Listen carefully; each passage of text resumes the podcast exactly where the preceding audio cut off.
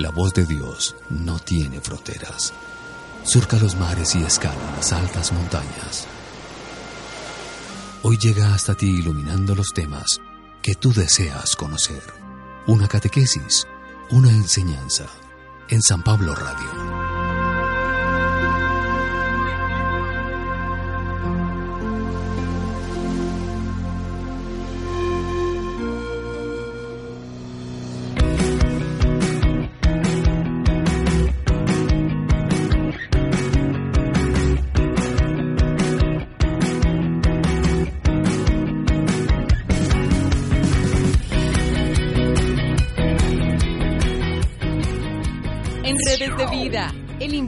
De la semana.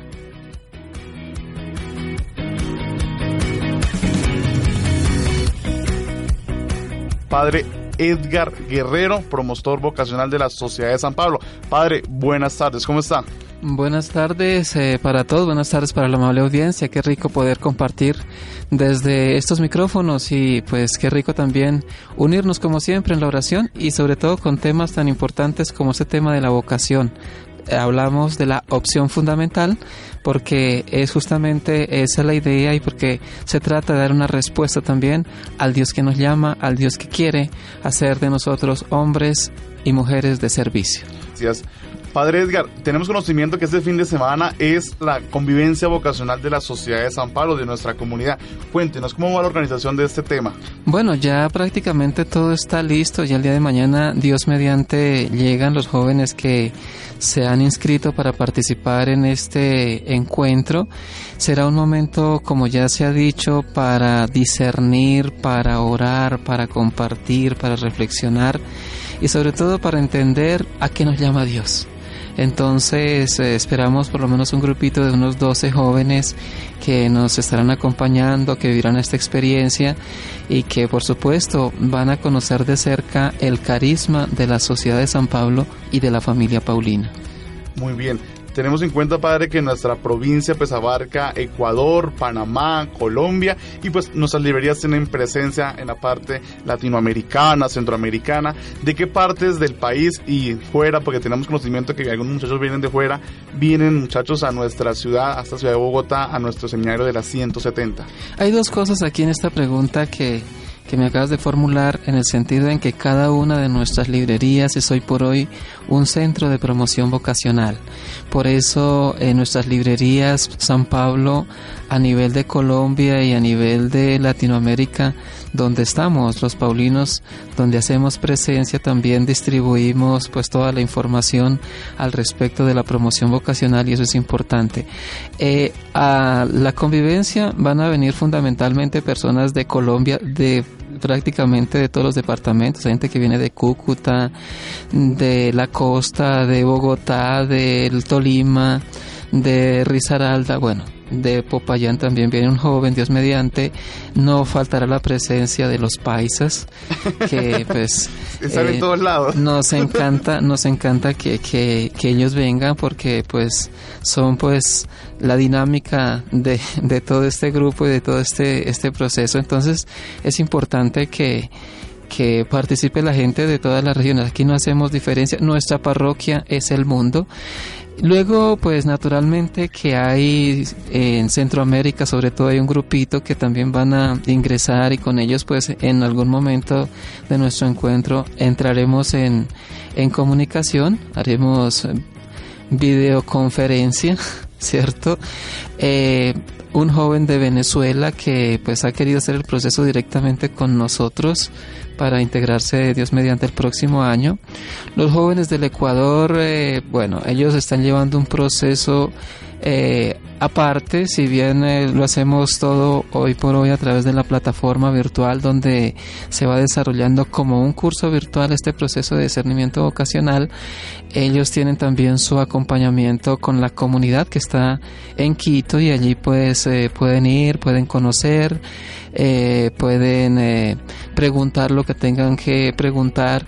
Y bueno, en Panamá eh, los jóvenes que, que, están en Centroamérica tienen como referencia a Joardín Antonio Martínez, el diácono que hoy es responsable del proceso vocacional en, en, Centroamérica, entonces ellos tienen allí su referente. Todavía tenemos que integrarlos a la plataforma virtual porque esto es un proceso y es un, un trabajo también que se hace en equipo. Entonces, qué rico poder entrar en contacto con ellos a través de la plataforma virtual, donde nos vamos conociendo por la forma como nos expresamos, por la forma como pensamos, por la forma como vivimos nuestra experiencia de Dios. Entonces, cuando esto se entiende, la dinámica, eh, se entiende que es un trabajo de equipo, vamos a, comprender entonces también eh, ciertos aspectos que son fundamentales. Yo insisto mucho en dos cosas que me parecen elementales en este proceso de discernimiento vocacional para la vida religiosa paulina. Primero, eh, nuestro apostolado son los medios de comunicación. Evangelizamos a través de los medios más rápidos y eficaces de la comunicación social y esto no tiene que ser un secreto para los jóvenes interesados en, en formar parte de nuestro proceso formativo, sino que tiene que ser el elemento esencial. Muchos han venido con la idea de formarse como sacerdotes, pero aquí insistimos, no, por encima de todo eso. Y luego, por supuesto, la otra parte es, nos formamos como sacerdotes y como discípulos. El Paulino no solamente es eh, sacerdote, es decir, aquí lo importante no es formarse para la vida sacerdotal de las parroquias, sino que lo importante propiamente es el discipulado. Nosotros somos ante todo apóstoles de la comunicación y tendríamos que entenderlo así, que nos ordenamos algunos como sacerdotes, sí, pero no es lo más importante, ¿cierto?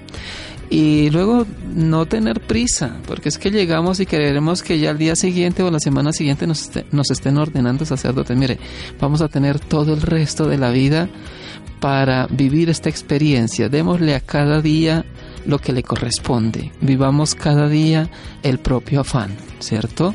Ya en el momento en que seamos sacerdotes podremos disfrutarlo o podremos hasta aburrirnos porque hay quien se aburre después de su sacerdocio, cosa que no le deseamos a nadie, sino que más bien sea sentirse identificado con eso, con eso que uno ha escogido, con esa respuesta que uno intenta darle a Dios y que debe ser sin condiciones. Sí, padre, usted nos comentaba sobre una inscripción en la página web. Si un chico está interesado en la formación de la familia Paulina, como somos nosotros paulinos todos, ¿cuál sería el siguiente paso a seguir? ¿Se inscriben, lo llaman a usted? ¿En dónde lo pueden llamar?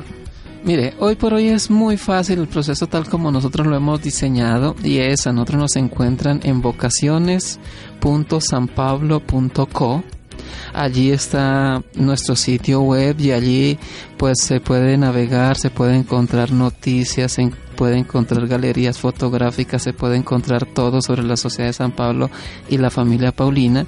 Y en la parte que dice contacto o contáctenos eh, van a aparecer algunos formularios formularios que los jóvenes pueden diligenciar y con lo cual eh, van después a aparecer registrados en la plataforma virtual donde ya tendrán a su disposición todo el proceso y donde naturalmente ya nosotros tendremos toda la información respectiva de los jóvenes. Por eso se les pide que cuando se registren, naturalmente la página no les va a permitir si les falta el número de celular, por ejemplo.